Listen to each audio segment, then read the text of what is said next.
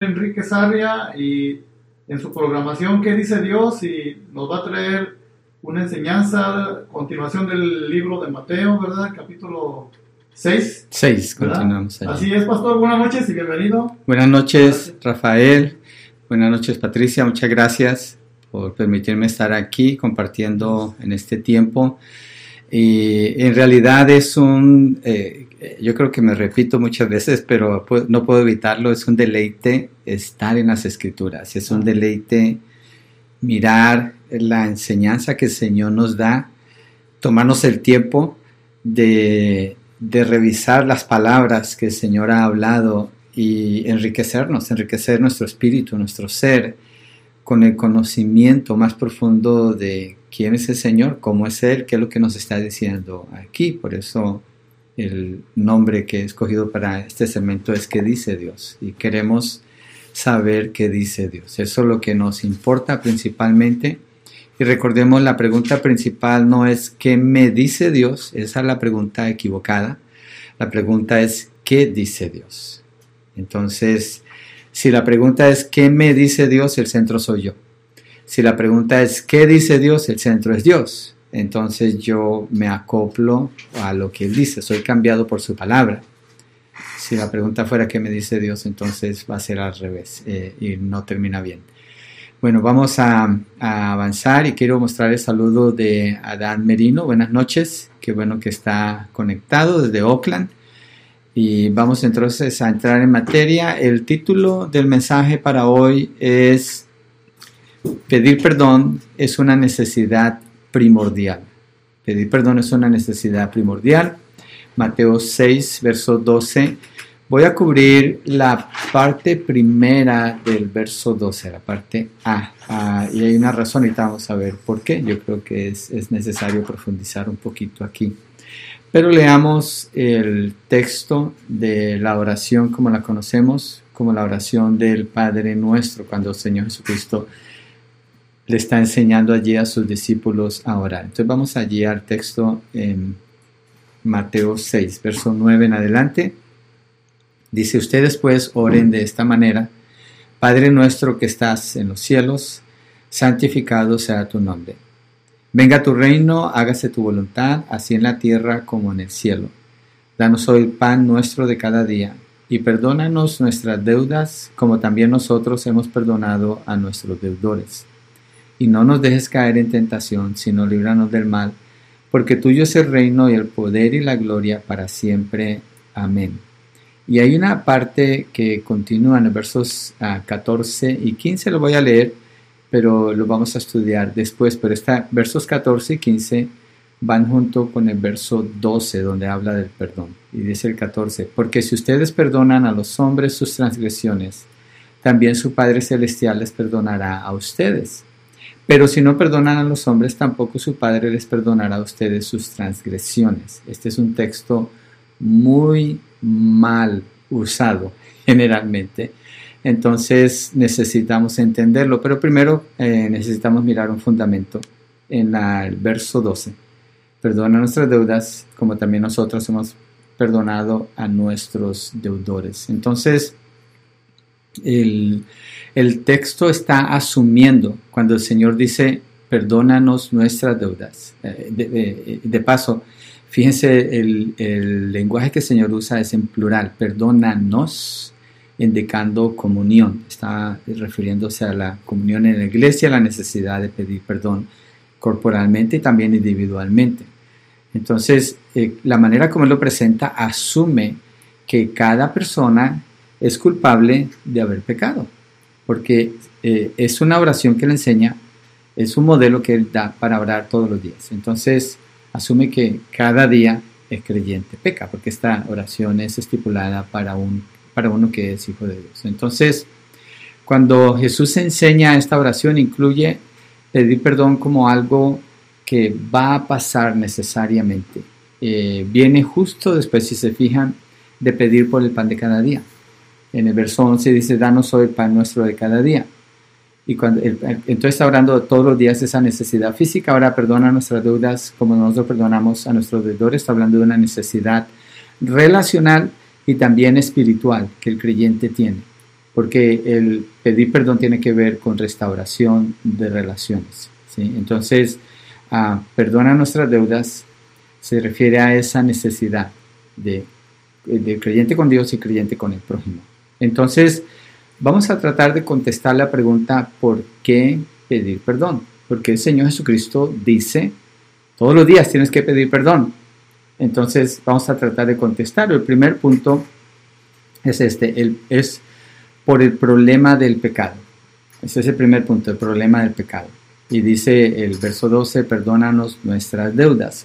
La palabra que encontramos aquí es deudas porque para los judíos la palabra deudas que está usando allí, como Mateo lo escribe, eh, es porque una vez que hay un pecado se genera una deuda con Dios y a quien se le está pidiendo perdón es a Dios. Entonces hay una ofensa a Dios y una ofensa al, al prójimo y el pecado es una transgresión a la ley de Dios. Entonces, recordemos que el primer punto es el problema del pecado. Vamos a hablar mucho del pecado creo que va a ser la parte más extensa, exponer cómo es el pecado bíblicamente. Si usted entiende el concepto bíblico del pecado, usted puede pedir perdón correctamente. ¿sí? Porque hay, hay, nociones a veces del pecado, hay ideas a veces del pecado, hay opiniones del pecado. Pero necesitamos saber qué dice Dios del pecado. ¿sí? Y obviamente lo que muestra la Biblia es que es una transgresión a la ley de Dios. Y siempre que hay esa transgresión, hay la obligación de pagar. ¿Y de pagar a quién? A Dios. Porque ¿qué es lo que se quiebra? La ley de Dios. Y al quebrar la ley de Dios se ofende a Dios. Entonces, Dios no va a pasar por alto ningún pecado. Y no hay excepción. No hay excepción. Romanos 6:23 dice que la paga, la paga del pecado, es decir, hay una deuda. La paga del pecado es la muerte. ¿De cuál pecado? El texto dice la paga del pecado, de todo pecado, de cualquier pecado. Entonces todos los pecados se tienen que pagar. Todos los pecados se tienen que pagar. Entonces cada vez que una persona peca, genera una deuda con Dios. Y lo que la respuesta de Dios, si es una persona impía, un no creyente, es la ira de Dios, el juicio de Dios contra esa persona. Si es un creyente, es la necesidad de restaurar la relación con Dios. Así que la deuda que produce el pecado solo se puede pagar de una manera. Romanos 6:23, la paga del pecado es que la muerte. Entonces, digamos, usted, usted, debe 100 dólares, ¿cómo lo va a pagar? Con 100 dólares. ¿Cómo los consigue? Trabajando. Trabajando produce los 100 dólares y después va y paga 100 dólares. Cuando usted cometió un pecado, creó una deuda, ¿cómo lo va a pagar? Dice que con la muerte. ¿Cómo trabaja usted para conseguir la muerte? no hay manera. Eh, estamos hablando de algo imposible pero eso es lo que requiere la justicia de Dios.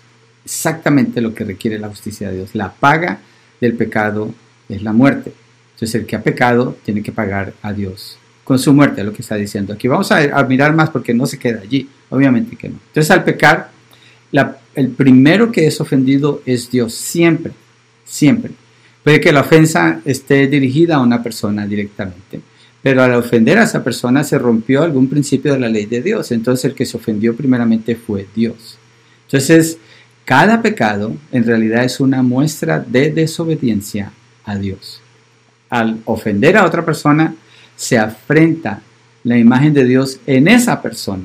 Entonces Dios es ofendido porque esa persona no es tratada como Dios quisiera que se trate. Entonces, eh, lo que Dios ha hecho es establecer su ley y esa ley es el estándar que dirige a toda la humanidad en cómo vivir de una manera que Él sea honrado. Acuérdese, la oración del Padre Nuestro, la meta principal es honrar el nombre de Dios.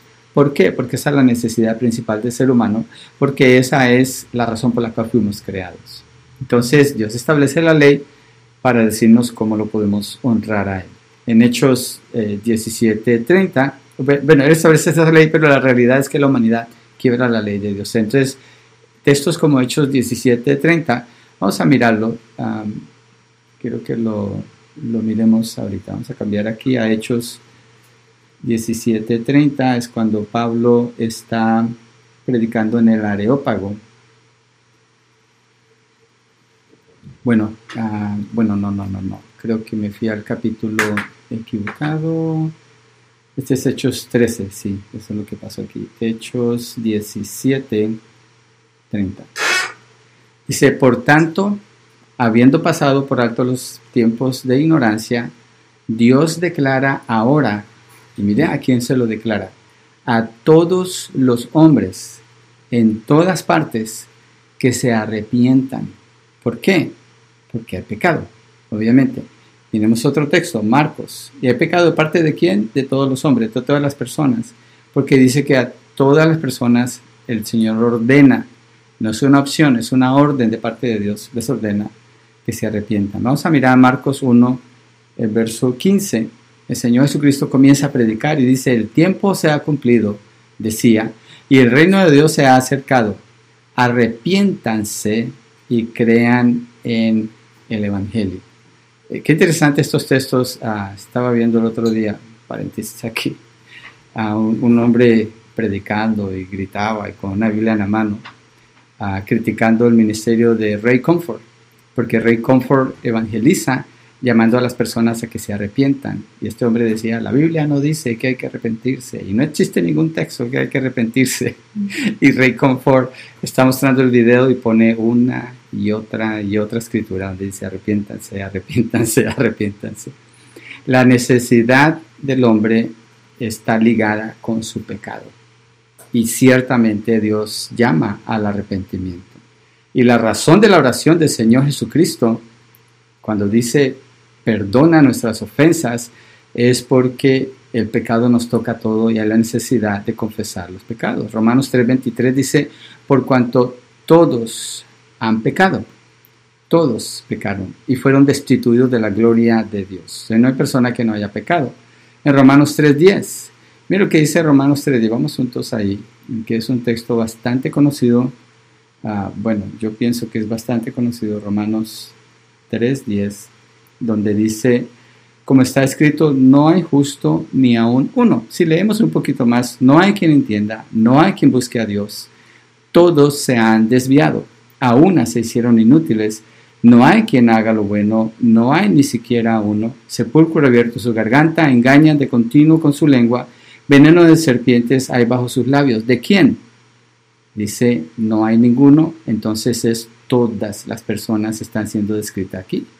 Llena está su boca de maldición y amargura, sus pies son veloces para derramar sangre, destrucción y miseria hay en sus caminos, la senda de su paz no, de, paz no han conocido, no hay temor delante de Dios, delante de sus ojos, no hay temor de Dios delante de sus ojos. Entonces, esa es la descripción de la humanidad, esa es la condición de la humanidad manchada por el pecado. Y este texto que leí es, está haciendo eh, Pablo referencia a una declaración que hace el rey David en el Salmo 51, ah, eh, perdón, en el Salmo 14, versos 1 al 3. Y en el Salmo 51, 5, el rey David, David dice, yo nací en iniquidad y en pecado me concibió mi madre. Desde que nació, nació en iniquidad, nació fue concebido en pecado, sí. Ahorita vamos a ver la explicación de todo esto. Entonces Dios establece su ley ah, para proteger a la humanidad para indicarle a la humanidad lo que es recto delante de Él para que no pequen. Y él, es el que llama lo que es recto, recto, y lo que es pecaminoso, pecaminoso. Eso es decidido y definido por Dios. Miren, no importa lo que una persona diga, eh, no importa, es irrelevante frente a la autoridad de la palabra, porque la autoridad de la palabra mide a todas las personas y un día cada persona le va a dar cuentas a Dios por sus pecados. Entonces, en esa ley, la lista que Dios nos da, básicamente la principal la encontramos en Éxodo 20 del 1 al 17, donde habla de los 10 mandamientos. Y en los 10 mandamientos, si usted se fija, vamos a mirar ahí porque en los 10 mandamientos, en, Éxodo 20, vamos a Éxodo capítulo 20, y miramos, vamos a ver desde el verso 1. Dios habló todas estas palabras, yo soy el Señor tu Dios, el primer mandamiento que te saqué a tierra de Egipto de la casa de, servidumbre. Eh, aquí está el primer mandamiento. Lo que quiero señalar aquí, cuando leo los diez mandamientos, mire la primera palabra en el primer mandamiento es no. No tendrás otros dioses delante de mí. Una vez hablando con una persona sobre la crianza de los hijos, me decía, no es bueno decirle a los niños no y le digo yo, a Dios dice no ocho veces en los diez mandamientos. Y es la manera como Él indica, que una persona se corrige para vivir bien. Entonces yo creo que la primera palabra que los niños deben aprender es no, no muerdas, no pegues, no grites. Bueno, esto es para la humanidad. No tendrás otros dioses delante de mí. Segundo mandamiento, no te harás ningún ídolo, ni semejanza alguna de lo que está arriba en el cielo. Esto habla de estatuas, fotos, figuras, nada de eso. Dice, no te harás ningún ídolo, ni, ni semejanza alguna de lo que está arriba en el cielo, ni abajo en la tierra, ni en las aguas debajo de la tierra. Fíjese cuántas veces está el no en este verso. Al principio, cuando dice, no te harás ningún ídolo, ni, esa es otra negación, semejanza alguna de lo que está arriba en el cielo, ni, aquí está otra vez, abajo en la tierra, ni en las aguas debajo de la tierra. Después sigue eh, eh, hablando del mismo mandamiento. El verso 4 y el verso 5 son el mismo mandamiento. No los adorarás. Ahí está otro no.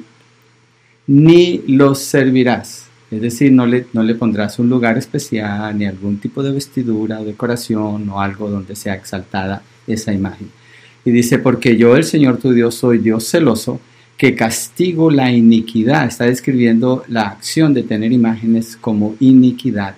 Y mire cómo Dios describe esa acción, la iniquidad de los padres sobre los hijos hasta la tercera y cuarta generación de los que me aborrecen. Entonces, este tipo de pecado en particular es una expresión de aborrecimiento a Dios, porque se trata de representar al Creador con una imagen lo cual es una postura paupérrima, pobre, porque minimiza, disminuye a Dios a algo que se puede tener en la mano, algo que se puede mover de un lugar a otro, algo que se tiene que limpiar porque le cae polvo, no se puede mover, no habla, no tiene nada de vida. Entonces, Dios da la ley para proteger a la humanidad. Y hay más, ah, hay más eh, leyes que están. El 7, no tomarás el nombre del Señor tu Dios en vano. El 8, acuérdate del día de reposo. El eh, seis días trabajarás y harás toda tu obra, pero el séptimo día es día de reposo. El 11 también habla del día de reposo. 12, honra a tu padre y a tu madre. El, el verso 13, no matarás. El verso 14 habla de no cometerás adulterio. Después no hurtarás, no darás falso testimonio, no codiciarás. Entonces, si se fijan, la ley de Dios dice no porque la intención del corazón del hombre es pecar. La inclinación del corazón del hombre va contra la voluntad de Dios. Entonces Dios dice no. Entonces Dios regula así la vida de los seres humanos para que no pequen contra Él. Entonces todas esas leyes se han quebrado. Usted las ha quebrado. Si usted ha dicho una mentira, usted la ha quebrado. Eh, ya estudiamos el homicidio, eh, senté rencor en su corazón, llamar a una persona como tonto, estúpido, idiota, es culpable de la corte, de la Corte Suprema y del infierno. Y así sigue la lista. Entonces, tenemos que orar, perdona nuestras ofensas por el problema del pecado. Y quiero mostrarles en Génesis 3, del 1 al 24, el problema del pecado. Ojalá esto nos ayude a entender el problema del pecado y por qué Dios lo regula de tal manera como lo leímos ahí en Éxodo capítulo 20, Génesis capítulo 3. La serpiente era más astuta que cualquiera de los animales del campo que el Señor Dios había hecho y dijo a la mujer, con que Dios les ha dicho, no comerán de ningún árbol del huerto. Eh, esto se parece a lo que Dios dijo. Preste atención, mire, no hay nada más satánico que lo que se parece a la verdad. Eso es lo más satánico que hay. Ahorita estamos cerca del 31 de octubre, hay personas que piensan que Halloween es lo más satánico que hay. Es lo más obvio. Eh, las cosas así, cuando representan la maldad, son obvias, cualquiera las puede discernir. Eso no es tan satánico como una mentira que se parece a la verdad. Lo que se parece a la verdad, eso es lo más satánico que hay porque es lo más destructivo. Y aquí estamos viéndolo. Con que Dios les ha dicho no comerán de ningún árbol del huerto. La mujer respondió a la serpiente, del fruto de los árboles del huerto podemos comer.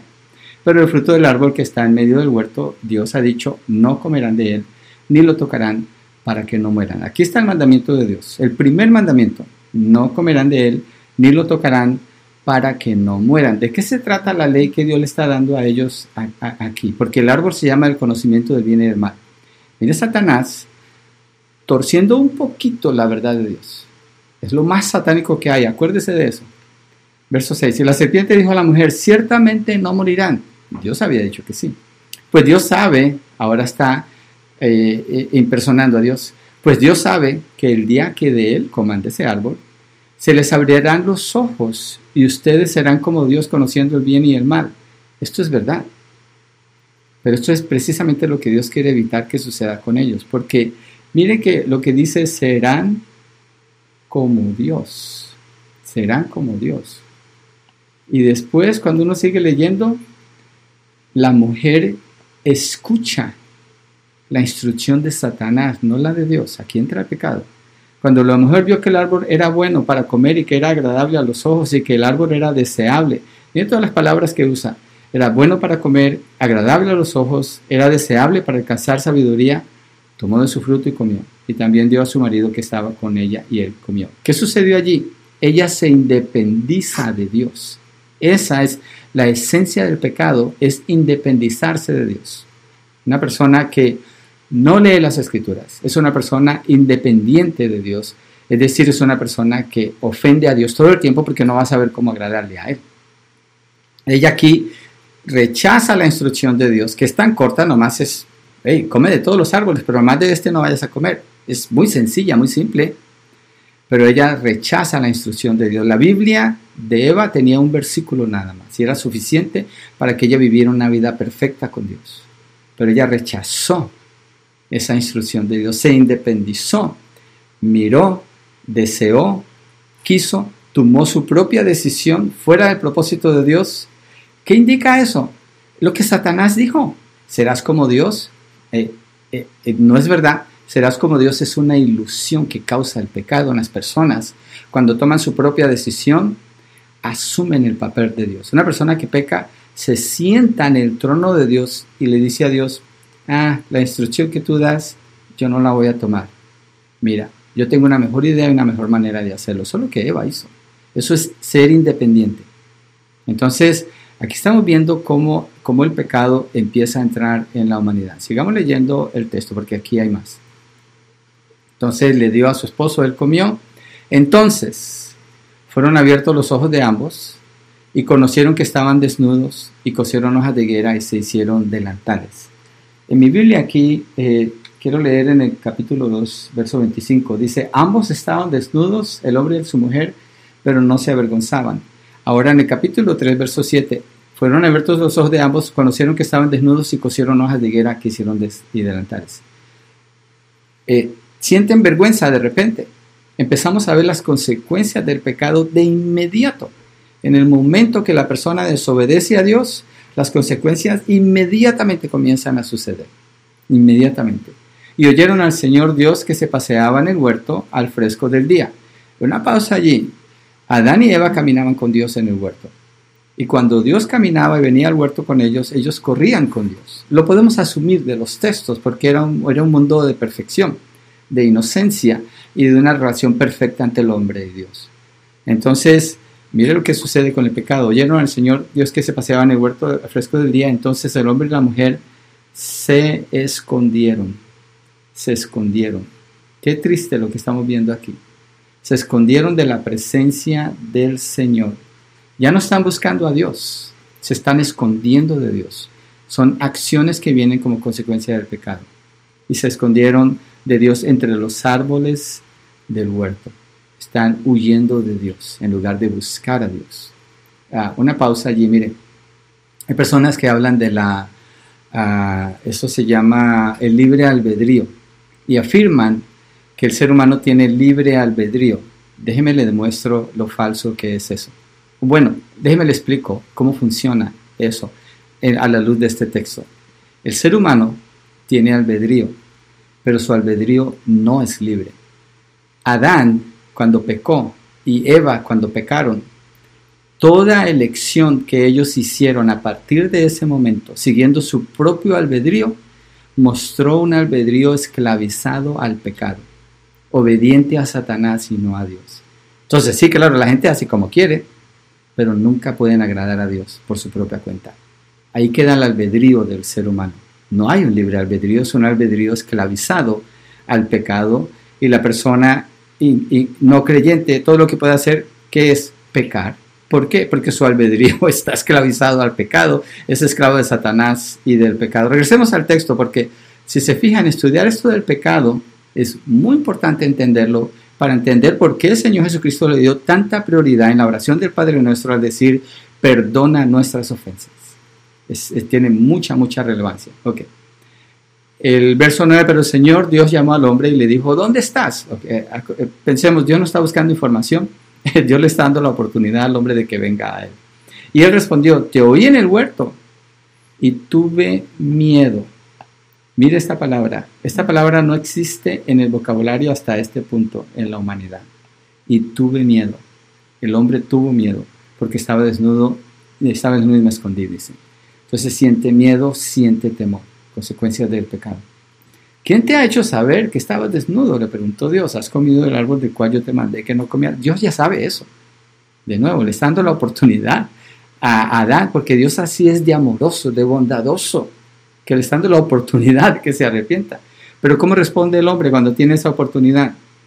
El hombre respondió, la mujer que tú me diste por compañera me dio del árbol y yo comí.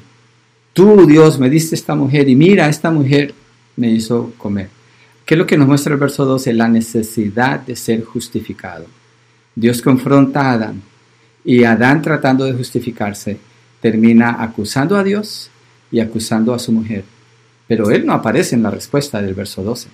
Es la mujer que tú me diste por compañera. Ella me dio del árbol y yo comí. Ella me hizo comer. Como cuando la gente dice, me hicieron enojar. Eso es falso, nadie le hace enojar. Usted toma la decisión de enojarse. Es la necesidad de justificación es la necesidad más grande del ser humano y aquí lo empezamos a ver. Necesitamos este concepto para más adelante. Verso 13. Entonces el Señor Dios dijo a la mujer, ¿qué es esto que has hecho? La serpiente me engañó y yo comí. Respondió la mujer. Ella dice, yo no fui, es la serpiente. echen la culpa a ella. Todo el mundo está acusando a todo el mundo. Aquí hay problemas serios de la humanidad con Dios. Hay deshonestidad con Dios, hay autojustificación, hay acusación. Verso 14, el Señor dijo a la serpiente, por cuanto has hecho esto, a la serpiente no le pregunta nada, nomás viene maldición. Maldita serás más que todos los animales, más que todas las bestias del campo, sobre tu vientre andarás y polvo comerás todos los días de tu vida. Pondré enemistad entre tú y la mujer, otra palabra que no existía que entra aquí en el vocabulario, enemistad. Ya vimos miedo, ya vimos vergüenza, ya vimos acusación, autojustificación, conflicto y ahorita estamos viendo enemistad. Aunque esta es una promesa, pero está basada, eh, se va a llevar a cabo eh, basada en una enemistad entre tú y la mujer y entre tu simiente y su simiente. Él te herirá en la cabeza y tú lo herirás en el talón. Aquí está hablando de muerte. Y esta es una promesa del Evangelio. Aquí está el Señor prometiendo la venida del Señor Jesucristo. Sigamos, verso 16. A la mujer dijo, en gran manera multiplicaré tu dolor en el parto. No es que no había dolor, porque el Señor está diciendo, multiplicaré tu dolor. No era que no había dolor, sino que Dios lo va a multiplicar. Con dolor darás a luz a tus hijos, con todo tu deseo será para tu marido y tendrá dominio sobre ti. Cuando dice, tu deseo será para tu marido y él tendrá dominio sobre ti, está hablando de un problema matrimonial serio.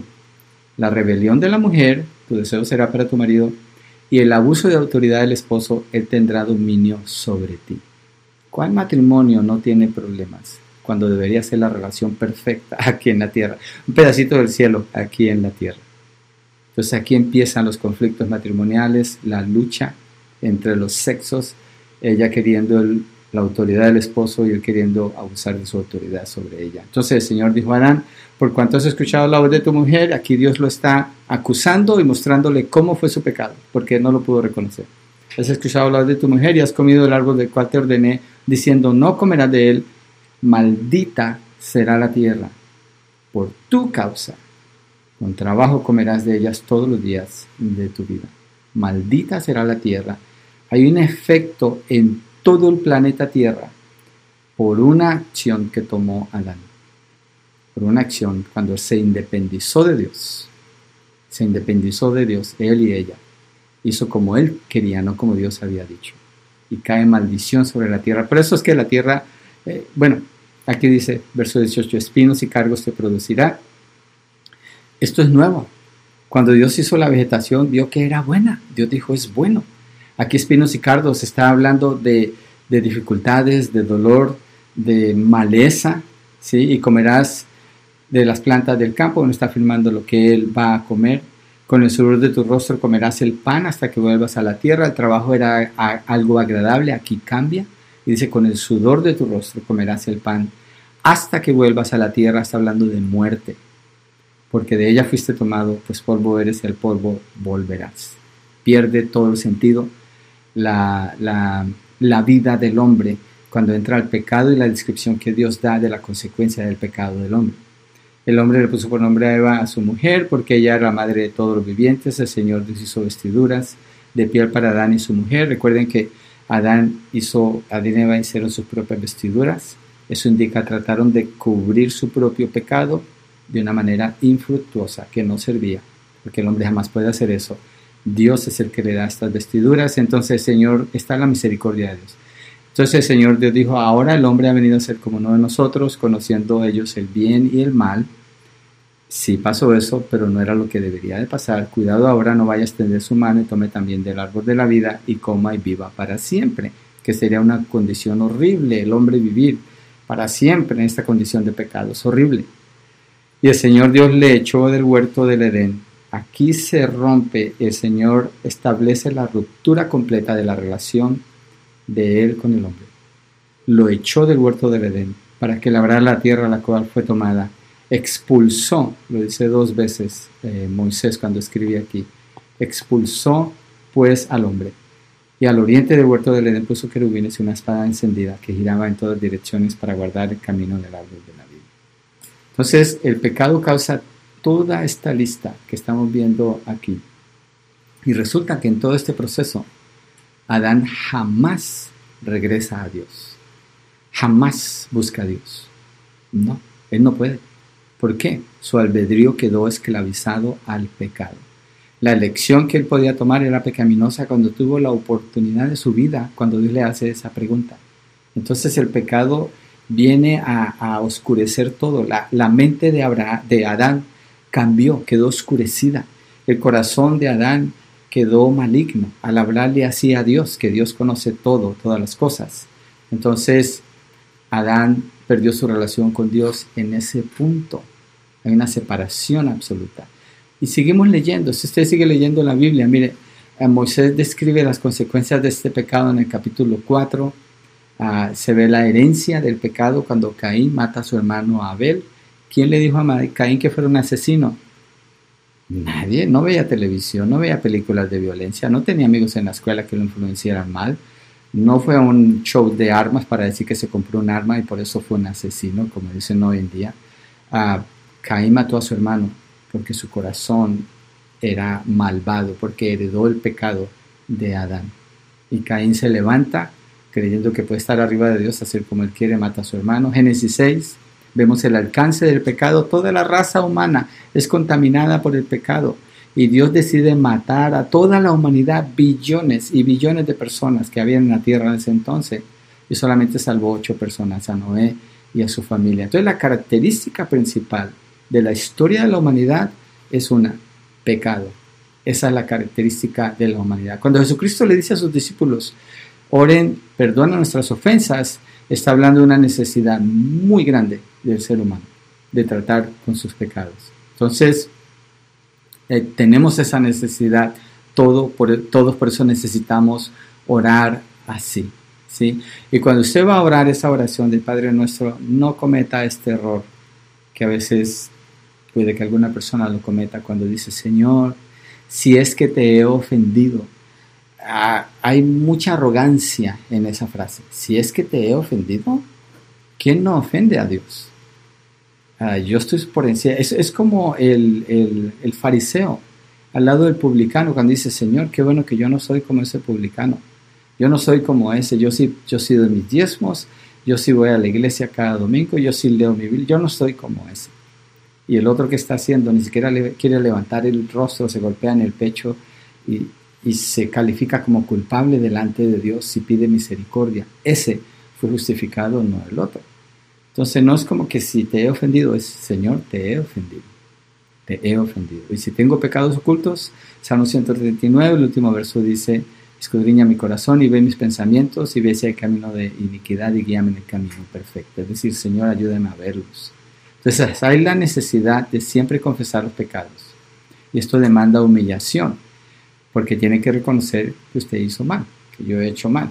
Está, que sus acciones están fuera del blanco. Pecar es errarle al blanco, no pegarle donde Dios dijo. ¿Cuál es el blanco?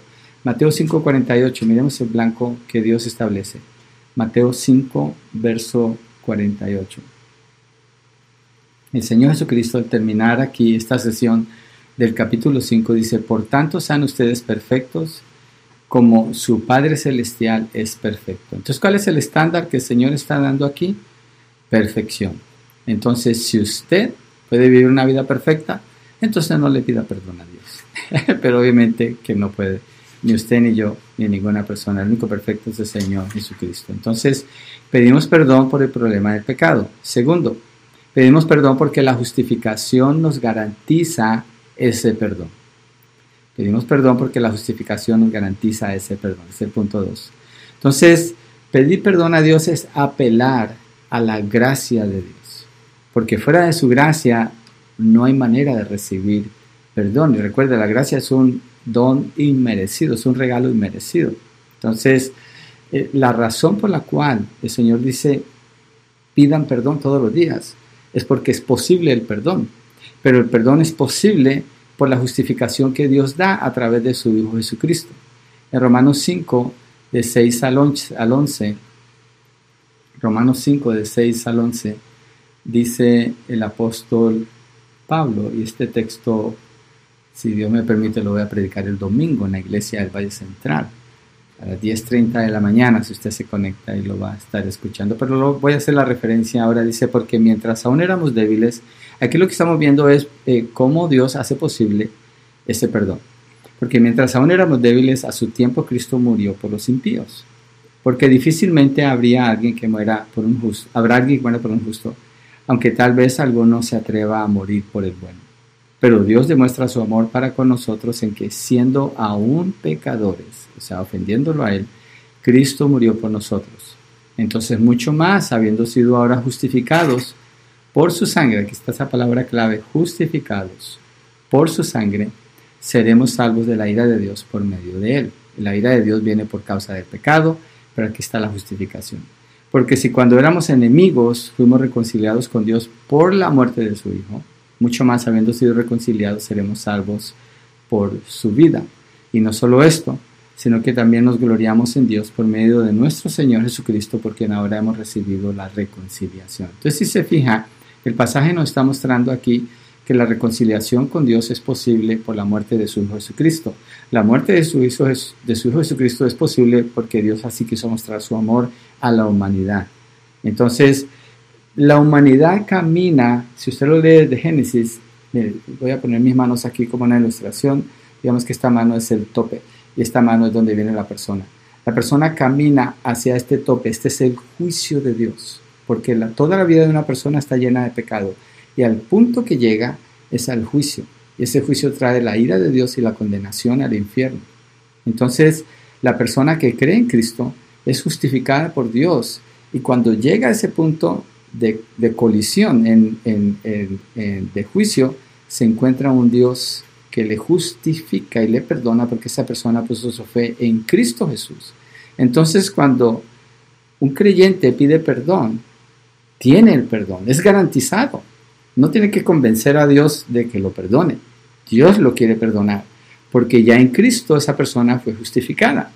Entonces ahora estas ofensas que son del caminar de la santificación son garantizadas que va a tener el perdón de Dios, porque hubo esa justificación. Entonces a causa de eso tenemos el perdón.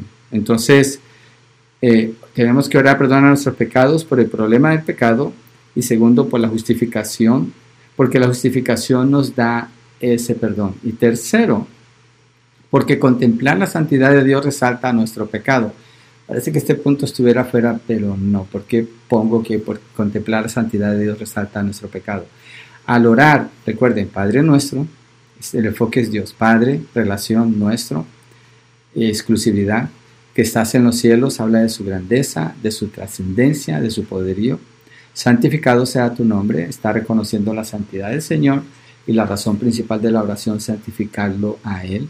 Venga a nosotros tu reino, hágase tu voluntad aquí en la tierra como en el cielo. No más en esa frase hay, hay una contemplación de Dios. Contemplar a Dios nos lleva a ver su santidad. Y al ver la santidad de Dios, eso produce en el corazón del ser humano una repulsión contra su propio pecado, porque se da cuenta que no es como Dios, que no, que no es santo como Dios es santo, que no es perfecto como Dios es perfecto, que necesita de la gracia de Dios para relacionarse con Él, la cual Dios se la permite tener por medio del sacrificio de Cristo. Entonces, la oración lleva al creyente a contemplar la santidad de Dios y eh, eh, le va a ayudar a ver su propia necesidad. Entonces, al contemplar a Dios, esto es lo que pasa. La pureza de Dios lo que hace es que resalta la impureza del hombre. La santidad de Dios resalta la inmundicia del hombre. La justicia de Dios muestra la injusticia en el hombre. La fidelidad de Dios revela la infidelidad del hombre. La obediencia perfecta de Jesucristo expone la desobediencia del hombre. La humildad de Cristo desenmascara el orgullo del hombre. La lista sigue y sigue y sigue. Un ejemplo que podemos ver de la realidad de esto se encuentra en Isaías 6, versos 1 al 7. Vamos a mirarlos. Isaías 6, versos 1 al 7. Entonces, si se fija, lo que estoy usando aquí nos ayuda a entender que eh, pedir perdón no es como que, oh, repetí una frase donde dije perdona nuestros pecados y ya Dios me perdonó. No se trata de eso. No se trata de eso. Porque pedir perdón es parte de la oración completa y la oración completa me lleva a contemplar a Dios. Esto es lo que sucede.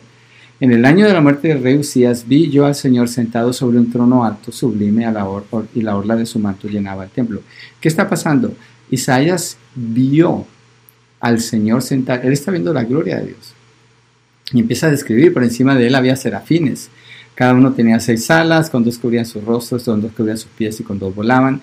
El uno al otro daba voces diciendo, Santo, Santo, Santo. Él está experimentando la santidad de Dios. Señor de los ejércitos llena hasta toda la tierra de su gloria. Y se estremecieron los cimientos de los umbrales a la voz del que clamaba y la casa se llenó de humo. Entonces dije, hasta aquí, hasta el verso 4, el enfoque de David es Dios, su santidad, su gloria, su poder, la adoración que Dios está recibiendo. Aquí cambia. Ahora se enfoca en Él. ¿Cuál es el resultado? Ay de mí, porque perdido estoy. Pues soy hombre de labios inmundos y en medio de un pueblo de labios inmundos habito porque mis ojos han visto al Rey, al Señor de los ejércitos. Dice que después viene un ángel, le toca con un carbón encendido los labios y le dice, ya tu pecado fue quitado. Pero el punto es este, Isaías ve la gloria de Dios. Isaías es el mejor hombre de Israel, es el profeta. Y dice, hombre muerto soy porque soy hombre de labios inmundos. Es decir, que Isaías pudo ver, al contemplar la santidad de Dios, su propia inmundicia. Había pecado en él. Cuando el creyente va delante del Señor y se toma en serio el adorarlo, el contemplar la hermosura del Señor, la santidad del Señor, adorarlo en serio, se va a dar cuenta de su necesidad de ser perdonado, porque tiene muchas manchas, porque tiene mucha necesidad, porque ha sido justificado, pero en su caminar diario se da cuenta que tiene la necesidad del perdón de Dios. Entonces, lo primer punto fue pedimos perdón por el problema del pecado. El segundo es pedimos perdón porque la justificación no garantiza el perdón. El tercero es Pedimos perdón porque contemplar la santidad de Dios resalta nuestro pecado. Y cuarto, pedimos perdón porque solo Dios nos puede limpiar. El Señor enseña a pedir, decimos, danos, perdónanos, protégenos. Pareciera como que el creyente no tiene nada y necesita de su ración diaria. Y es la verdad. Lo que el creyente tiene es una postura, una posición en Cristo Jesús delante de Dios, una aceptación plena, pero diariamente tiene una, necesidad plena de Dios. Ahora, eh, cuando el Señor Jesucristo dice perdona nuestras ofensas, sale la pregunta, pero ¿cómo que perdona nuestras ofensas si ya fuimos justificados? Ah, sí, fuimos justificados posicionalmente, es decir, no hay acusación contra nosotros, pero relacionalmente hay manchas de pecado que continúan todos los días. ¿Sí? Efesios 2, 5, 6 habla de que hemos sido justificados, Romanos 8:30 dice que somos herederos con Cristo, glorificados, santificados. Pero el creyente es heredero, aunque es heredero del reino de Dios, está la esperanza futura, pero hoy, aquí, ahora, cada día, tiene la necesidad de vivir dependiendo de Dios porque así lo estableció Él. Y porque el proceso de caminar con Dios, en ese proceso el creyente comete muchos errores, muchas faltas, muchos pecados y necesita de la bondad del Señor. El apóstol Juan en su primera carta nos deja ver esto con claridad. Entonces el punto que estamos viendo es que solo Dios nos puede limpiar. Vamos a primera de Juan 1 del 7 al 9. Primera de Juan 1 del 7 al 9. Pero si andamos en luz, como Él está en luz, tenemos comunión los unos con. Y la sangre de Jesús, su Hijo, nos limpia de todo pecado. Fíjense, ya andamos con Él. Aquí ya tenemos comunión, pero está hablando que la sangre de su Hijo nos limpia. No dice que nos limpió. Nos limpió en el sentido de estar perdonados, no hay juicio. Pero ahorita está hablando del caminar diario. Nos limpia de todo pecado. Si decimos que no tenemos pecado, nos engañamos a nosotros mismos y la verdad no está en nosotros. Si confesamos nuestros pecados, Él es fiel y justo para perdonarnos los pecados y para limpiarnos de toda maldad. El único que nos puede limpiar es Dios. Por eso necesitamos confesar nuestros pecados. Solamente Dios nos puede eh, limpiar. Entonces, orar día a día pidiendo perdón muestra la necesidad de tratar con el pecado en mi vida eh, y me ayuda a considerar el pecado como insoportable, incontenible, sucio, inmundo, a verlo como Dios lo odia. Dios odia el pecado. Por el pecado Cristo murió en la cruz. Entonces los hijos de Dios debemos odiar el pecado con la misma intensidad, aprender a odiarlo con la misma intensidad que Dios lo odia. Voy a poner una ilustración. Mire, si usted tiene su ropa bien limpia, su corbata y va a su oficina o donde usted vaya a ir a trabajar, si su ropa la tiene limpia, y resulta que alguien lo vomita. Usted tiene vómito en la ropa y apesta. Es un olor insoportable. Usted no lo va a soportar. Usted va a regresar a su casa, se quita esa ropa, se baña, queda limpio y se pone ropa limpia. Usted se limpió. Pero el pecado, que es más apestoso que el vómito, usted no se puede limpiar. Usted necesita que Dios le limpie. Esa es la diferencia. Esa es una gran diferencia. Mire este texto en Juan 13, versos 4 al 8. Juan 13, versos 4 al 8. El apóstol Juan aquí en su Evangelio muestra la obra del Señor Jesucristo con sus discípulos. Se levantó de la cena y se quitó el manto y tomando una toalla se la ciñó. Luego echó agua en una vasija y comenzó a lavar los pies de los discípulos y a secárselos con una toalla que tenía ceñida. Cuando llegó a Simón Pedro, éste le dijo, Señor, ¿tú me vas a lavar a mí los pies? Jesús le respondió, ahora tú no comprendes lo que yo hago, pero lo entenderás después. Jamás me lavarás los pies, le dijo Pedro. Si no te, lo si no te lavo, no tienes parte conmigo, le respondió Jesús. Simón Pedro le dijo, Señor, entonces no solo los pies, sino también las manos y la cabeza. Jesús le dijo, el que se ha bañado no necesita lavarse, excepto los pies, pues está todo limpio y ustedes están limpios, pero no todos. ¿De qué está hablando el Señor Jesucristo aquí? Él los está limpiando a ellos, pero los pies solamente.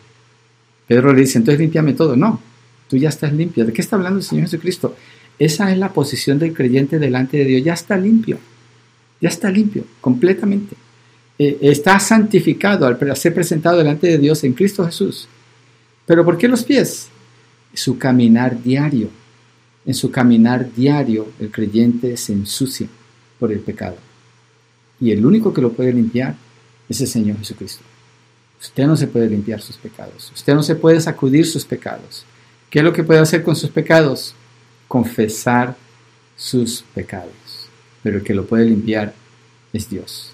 El pecado ensucia al creyente y es necesario que todos los días vaya con el Señor para ser limpiado en su caminar. ¿Cómo es ese caminar?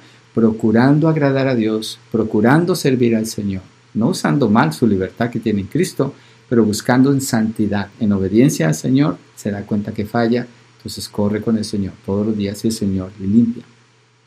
Entonces, lo opuesto es no tratar con el pecado. ¿Y qué pasa si el creyente no trata con el pecado? Se hace insensible ante su propia inmundicia, se acostumbra, se acostumbra al mal olor del pecado, pretende que todo está bien, se, se ejercita en ignorarlo y su corazón se va endureciendo, se forman raíces de amargura en ese corazón.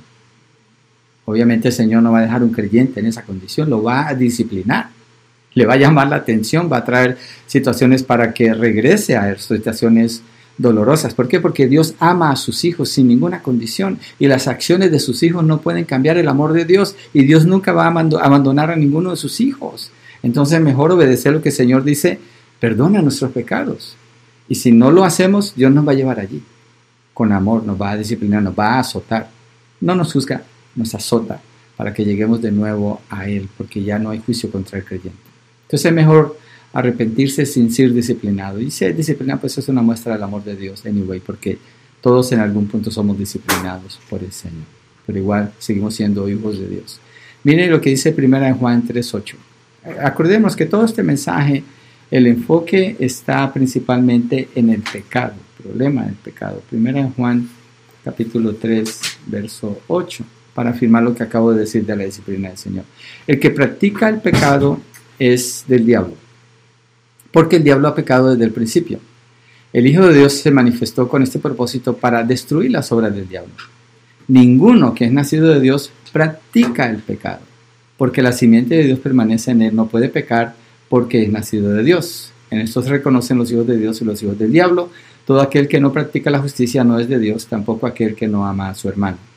Porque este, bueno, eh, eh, está haciendo la, distinción entre quién es de Dios y quién no es de Dios. El que es hijo de Dios no practica el pecado. Dice, no puede pecar se refiere a que no puede permanecer pecando sin arrepentirse. Entonces, la instrucción del Señor Jesucristo perdona nuestras ofensas. ¿Quién la va a obedecer de entre los verdaderos creyentes? Todos, sin excepción. El Señor no dio esa orden para que no se cumpla en sus hijos. Se va a cumplir, se va a cumplir. Y el que tiene dificultad para llegar allí, Dios va a usar las circunstancias para azotarle y traerle con él porque es su hijo. Y como declara este texto, el que es de Dios no puede deleitarse en su pecado, no puede sostenerse mucho tiempo allí. Lo va a, odiar, va, va, a tratarlo como la basura, como cuando en la casa se tiene que sacar la basura, cuando todos los días seguramente. ¿sí? Y si no se saca, pues empieza a oler mal. Así es el pecado. Se tiene que sacar. Usted tiene que matar el pecado, lidiar con el pecado, ir con el Señor para que lo limpie. Si usted deja el pecado en usted, el pecado lo puede matar a usted. Su vida puede acabar antes del tiempo que debiera de ser. Entonces necesita tratar con el pecado como un enemigo mortal, ¿sí? Un enemigo que es movido por sus propios deseos de maldad. Un enemigo que es encendido por el mundo. Un enemigo que le sirve al diablo. Un enemigo que se complace en la carne y busca lo que es deshonrar a Dios. Usted no le puede dar espacio en su vida. Y Dios le da la fortaleza para que usted venza. El pecado cuando las personas pecan se siente suave y liviano, pero produce una carga pesada sobre el corazón. Es como una tonelada que se pone allí. Aparentemente alegra y satisface por el momento, pero eventualmente le carcome los huesos, oscurece su corazón. Se ve inicialmente como algo luminoso y bonito, pero en realidad le hace ciego, hostil, amargado, de doble ánimo, egoísta, orgulloso, pendenciero y malicioso. Destruye su vida. El rey David muestra el proceso de arrepentimiento cuando él pasó por situaciones allí y afirma el perdón de Dios en el Salmo 32, versos 1 al 6. Salmo 32, versos 1 al 6, dice así el rey David, donde se refiere a la bondad del Señor, a la fidelidad del Señor y a la capacidad de Dios de limpiar al creyente. Dice, cuán bienaventurado es aquel cuya transgresión es perdonada, cuyo pecado es cubierto. Cuán bienaventurado es el hombre a quien el Señor no culpa de iniquidad y en cuyo espíritu no hay engaño. Si se fija, la justificación la da Dios. Claramente lo describe aquí. Pero mire lo que pasa en el verso 3. Mientras callé mi pecado, mi cuerpo se consumió con mi gemir durante todo el día. Hay un gemir, ¿por qué? Hay una consecuencia del pecado carcomiéndolo. Porque día y noche, verso 4, tu mano pesaba sobre mí. Mi vitalidad se desvanecía con el calor del verano. Verso 5, te manifesté mi pecado y no encubrí mi iniquidad. Dije, confesaré mis transgresiones al Señor y tú perdonaste la culpa de mi pecado. Gloria a Dios, qué declaración tan hermosa la que está haciendo el rey David allí. Acerca del perdón de Dios, acerca de la necesidad de confesar los pecados, de no quedarse allí. Mire, muchas personas están enfermas por sus pecados. Están llenos de gastritis y de, bueno, no, no siempre es porque están guardando ningún pecado, pero generalmente lo que sucede, hay médicos que dicen, si la mitad de mis pacientes se arrepintieran, no tendrían que venir aquí. Mucha gente eh, siente la aflicción en su corazón, en sus pensamientos, y van a los médicos para que les den medicina, para que le altere el pensamiento, pero nunca trata con el problema del corazón. El Señor Jesucristo dice, confiesa tus pecados. Al orar, perdona nuestros pecados, admite que tú eres culpable delante de Dios y que necesitas que Dios te limpie, tú no te puedes limpiar, el médico no te puede limpiar, la sociedad no te puede limpiar, el mundo no te puede quitar tu inmundicia del pecado. Entonces, primero pedimos perdón por el problema del pecado, segundo pedimos perdón porque la justificación nos garantiza el perdón, tercero pedimos perdón porque contemplar la santidad de Dios resalta nuestro pecado, cuarto, porque solo Dios nos puede limpiar. Y por último, el último punto es pedir perdón, punto 5, es una necesidad diaria. La instrucción del Señor a sus discípulos es para todos los días. Pedir perdón es tan necesario como pedir por el sustento diario. Porque el problema, el pecado es el problema principal del hombre. Por tanto, es su necesidad primordial. Tiene que lidiar con ella seguido, todos los días perdona nuestras ofensas. Hay una garantía de que hay pecado allí. Y se va a encontrar con Dios no como juez, sino como su Padre. Él le quiere perdonar. Dios no quiere juzgarle, Dios quiere perdonarle. Usted necesita ir con Él. Él le puede limpiar. Porque el pecado es un crimen delante de Dios. Produce culpabilidad, crea una deuda con Dios. Es una deuda que merece un castigo horrible que es la muerte y se puede solucionar pidiendo perdón, arrepintiéndose, reconociendo su propia maldad. El problema del hombre es el pecado y la provisión de Dios es el perdón en Cristo Jesús. El perdón es el tema prevaleciente en, esta porción de la oración porque habla de la relación con Dios el Padre. Dios quiere eh, manifestar su amor a sus hijos. Cuando Jesús limpió a sus discípulos, le lavó los pies. Los pies en el contexto se ensucian con la tierra, con el polvo, al caminar de todos los días necesitan limpiarse. Pero ellos no se podían limpiar, solo Cristo los podía limpiar. Así, usted, todos los días, venga Cristo, todos los días, confiese sus pecados. Si no está seguro, tal vez se siente como que ese día no, no se acuerda en qué ofendió a Dios, dígale, Señor, no me puedo acordar, pero seguramente que te he ofendido. Vaya con el Señor y el Señor le limpia, el Señor le ayuda a entender que no ha entendido. Es necesario confesar los pecados delante de Dios. Sin confesión no hay perdón. Si confesamos nuestros pecados, Él es fiel y justo para perdonarnos y limpiarnos de toda maldad. Y confesar es estar de acuerdo con Dios, que ha roto la ley de Dios, que no ha hecho como Él dice, que tal vez ha seguido su cultura, su tradición, las creencias de su familia, pero no lo que Dios dice. Tal vez ha amado más a su hijo que a Dios y le ha dado lugar a Él que no debería darle o a su esposo o a su esposa necesita arrepentirse de eso y Dios le va a perdonar si usted confiesa sus pecados. El ser salvo de la condenación eterna, la seguridad que el creyente tiene, no le da licencia para que el creyente presuma de la gracia de Dios y no pida perdón. Eso es, eso es horrible. Eso es horrible. El creyente debe considerar el valor de la salvación, vivir en santidad y ir con el Señor pidiendo perdón. ¿sí? El Señor le ayuda, le limpia el corazón y le, levanta de nuevo. Y algo que puede ayudar mucho es meditar en la cruz del Calvario, donde se llevó a cabo la obra de, de redención y donde fue posible la justificación para que usted ahora pida perdón. Si usted no está en Cristo, si sus pecados están todos contra usted, si usted es culpable delante de Dios, si usted hoy se muriera y usted sabe que se va al infierno, o usted piensa, no, pues yo le digo a Dios que hice esto, pues no hay nada lo que pueda hacer, le califica, le condena más bien, venga a Cristo, confiese sus pecados, no se quede donde está, Dios quiere perdonarle.